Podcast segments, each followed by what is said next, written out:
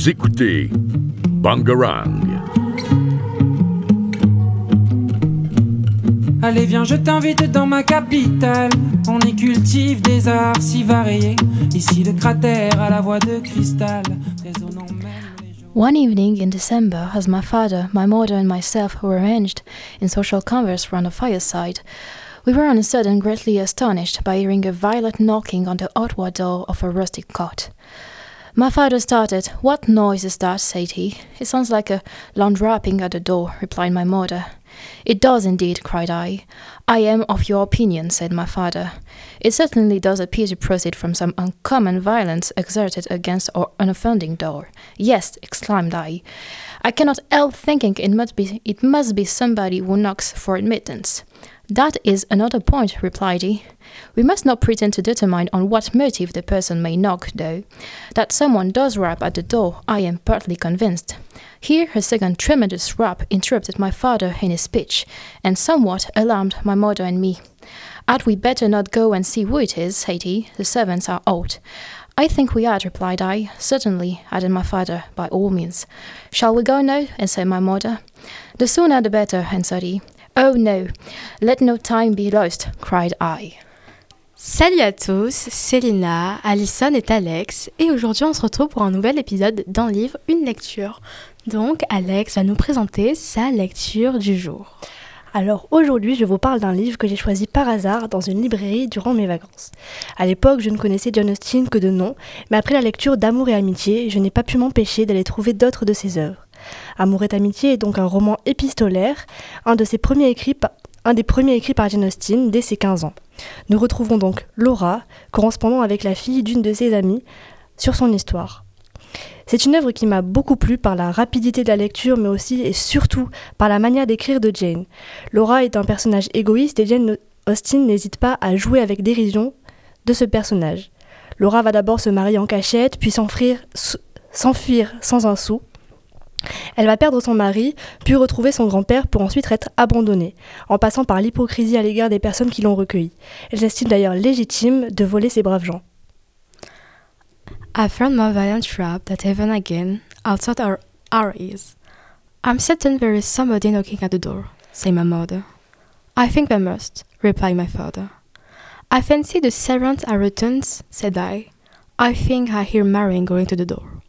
I'm glad of it, cried my father, for I long to know who it is. I, I was right in my conjecture. For Marie instantly entering the room, informed us that a young gentleman and his servant were at the door, who had lost their way, were very cold, and begged leave to warm themselves by our fire. Won't you add in them? said I. You have no objection, my dear, said my father. None in the world, replied my mother. Mary, without waiting for any further comments, immediately left the room and quickly returned and addressing the most beauteous and amiable youth I, uh, I had ever beheld. The servant she kept to herself, my natural sensibility, and had already been greatly affected by the sufferings of the unfortunate stranger, and no sooner did I first behold him, that I felt that on him the happiness or misery of my future life must depend. Adieu, Sora, euh, Laura. Donc, euh, j'ai quelques questions à te poser. Enfin, on a quelques questions à te poser. Donc, Alison, est-ce que tu veux commencer ou je commence? Alors, j'aimerais bien commencer. Euh, Mélie, je me demandais, est-ce que tu appréciais lire euh, d'un point de vue d'un personnage auquel tu ne t'identifies pas? Alors, en vrai, j'ai beaucoup aimé lire l'histoire de Laura à travers ses lettres, et je ne dirais pas que son histoire m'a particulièrement plu, euh, mais c'est plus l'ambiance de l'œuvre et la précipitation dans ma lecture pour savoir la suite, euh, savoir ce qui va lui arriver, la cause de ses décisions responsables et irréfléchies. Et même si Laura est un personnage qui est énervant et qui va à l'encontre de mes principes, j'en garde un bon souvenir. Donc euh, j'ai un peu le même, euh, la même question à peu près posée différemment, mais je voulais savoir, est-ce que le personnage de Laura, qui m'a l'air plutôt intéressant, euh, qu'est-ce que tu penses d'elle en soi, de sa psychologie ou autre? Alors honnêtement, je pense que Laura n'est qu'une ado encore égoïste qui cherche juste à s'amuser. Euh, plus je lisais, plus je remarquais la dimension comique de l'histoire. En fait, c'est une Amour et amitié est une histoire est une parodie euh, d'une histoire d'amour sensationnelle et Laura est un personnage particulièrement énervant.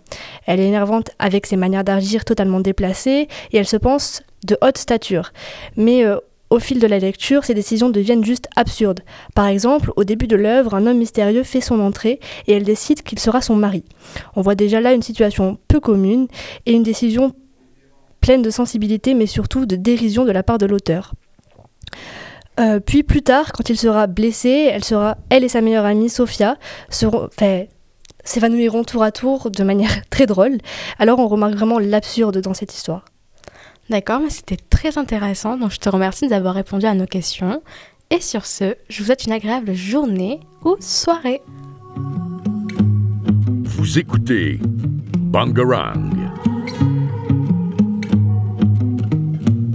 Allez viens je t'invite dans ma capitale On y cultive des arts si variés Ici le cratère à la voix de cristal Résonnant même